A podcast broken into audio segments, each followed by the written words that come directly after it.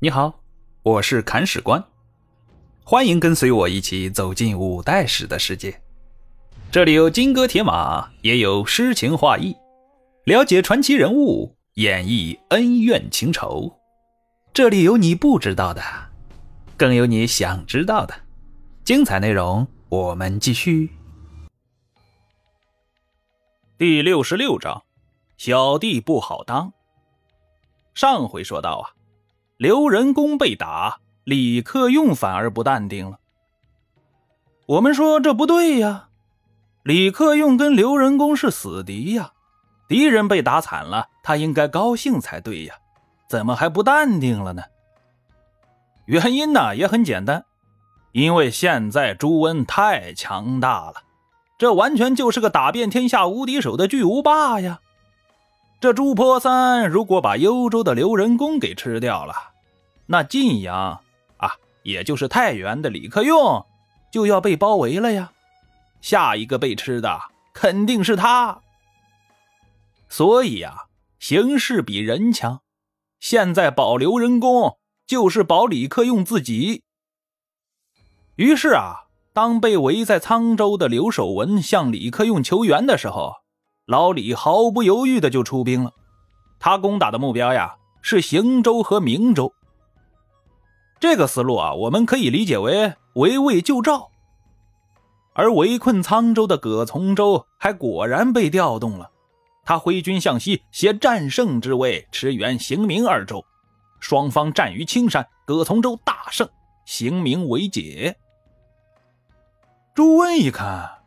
现在救了魏博，打了幽州，又退了李克用，那就别闲着了。接下来去打郑州吧。承德节度使王荣，他的治所就是郑州。之前因为和幽州李匡威闹得不愉快，失去了幽州的外援，无法独善其身，所以啊，就归附了李克用。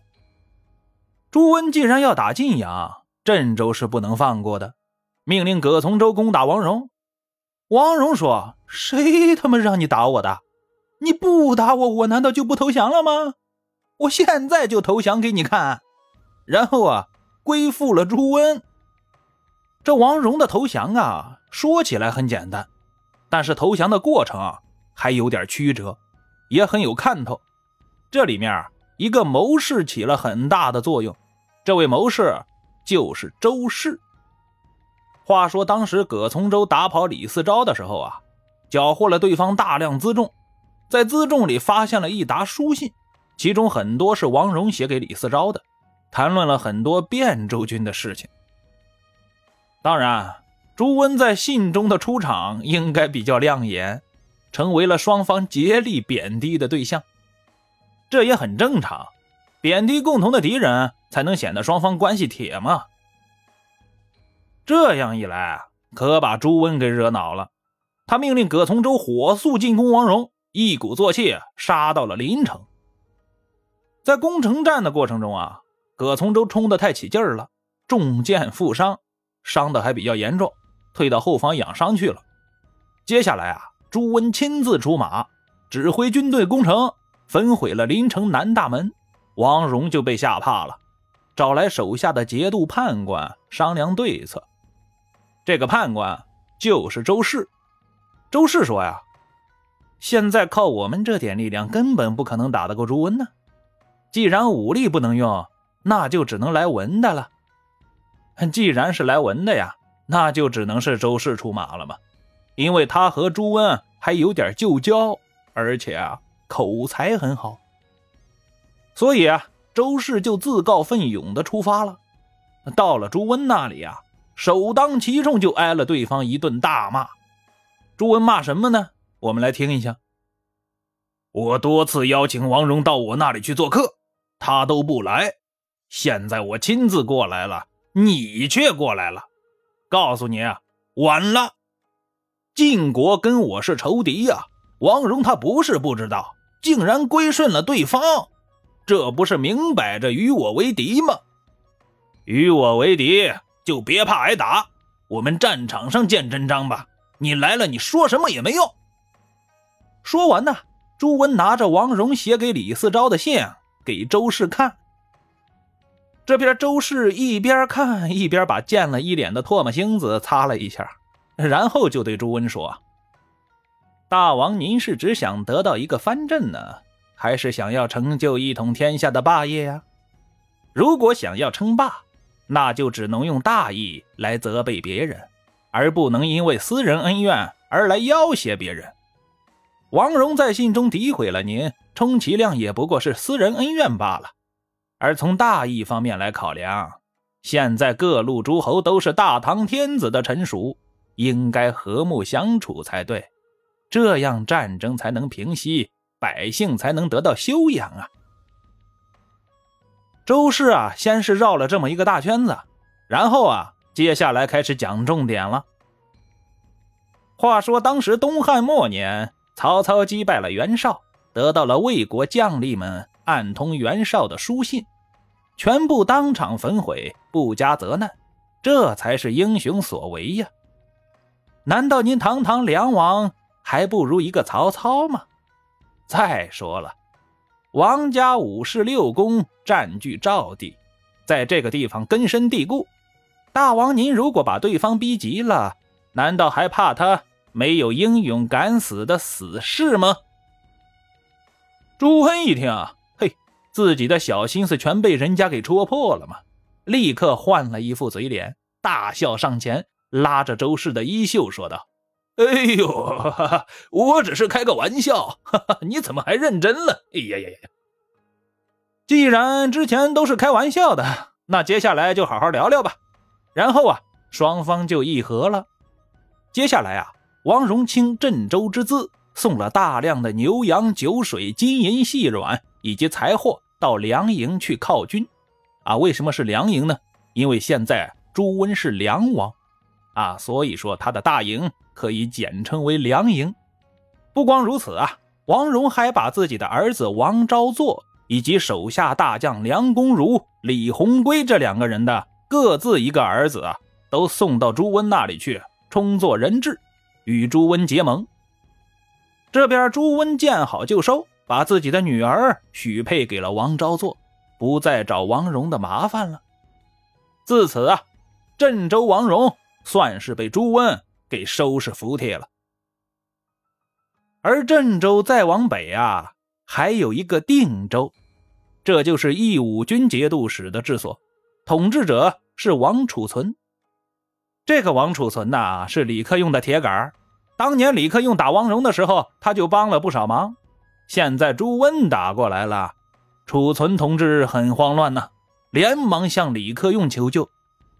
李克用说：“啊，老弟，你好自为之吧，我这里也正在被朱温打呢，帮不上你了呀。”王储存一看，哎呀呀呀呀，没法子了呀，降了吧。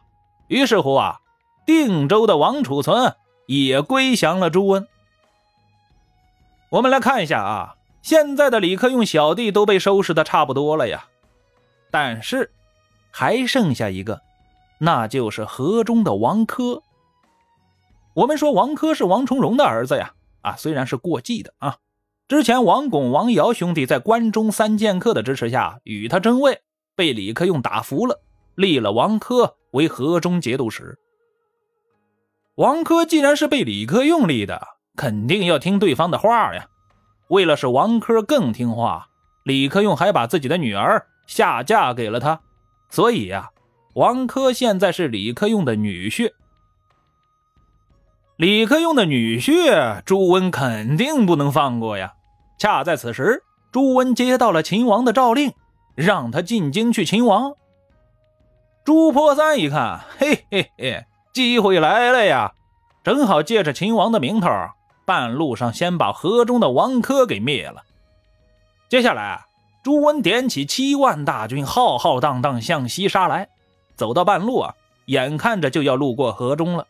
朱温找来了心腹大将张敬存、侯延两个人，交给他们一个大绳子，说了一句很霸气的话：“你们两个带人把王珂给我绑来。”哎呀，实在是太牛了！王珂现在好歹也是河中节度使呀，但朱温感觉对方根本不值得自己亲自出马，派手下去完成这项工作任务也就可以了。但你派手下就派手下呗，话里的意思就跟王珂站在那里等着你的人去绑似的，这也太瞧不起人了吧？而事实证明，朱温还真有瞧不起人的资本。他现在兵强马壮，对付王珂这样的小角色，确实是手到擒来。张存敬和侯岩两个也是有头脑的，他们带兵出寒山，先是一鼓作气攻破了晋绛二州。派遣大军驻守，阻断了河东李克用与河中的联系。这样一来，就不怕李克用的黑鸭军来捣乱了。下一步就可以放开手脚，好好的欺负王珂了。梁军迅速合围河中，王珂急出了一身冷汗呢，立马让妻子写信给李克用。妻子在信中说道：“啊，父王啊，朱温这狗贼来打我了。”打的还很急，朝夕之间就要破城。您看，您怎么忍心不来救我呢？李克用回信说：“儿啊，我不是不来救你，路被朱温那狗贼给堵上了呀，我过不来。再说了，就算能过来，我现在也打不过朱温呢。事已至此，你还是和自家相公说一声。”投降了朝廷吧。李克用的意思是啊，投降了朝廷就有了块金字招牌，他朱温总不能打朝廷吧？说实话，朝廷不朝廷的，在朱温那里真没啥区别。李克用是有底线的人，而朱温是没有底线的。王珂一看呢，岳父大人都指望不上了，还能指望谁呢？但话又说回来了。王珂在这里仔细思量了半天呢，还真有一个人能指望一下。这倒不是因为王珂和对方关系有多么好，而是因为现在两个人处在一个利益共同体上。说白了，就是唇亡齿寒。这个人就是凤翔的李茂贞。为什么是李茂贞呢？我们且听下回分解。本章播讲完毕，感谢您的订阅收听。如果您有好的意见和建议，欢迎在评论区留言。如果您感觉这个专辑还不错，欢迎您转发微信、微博、朋友圈。看史官再拜顿首，感激不尽。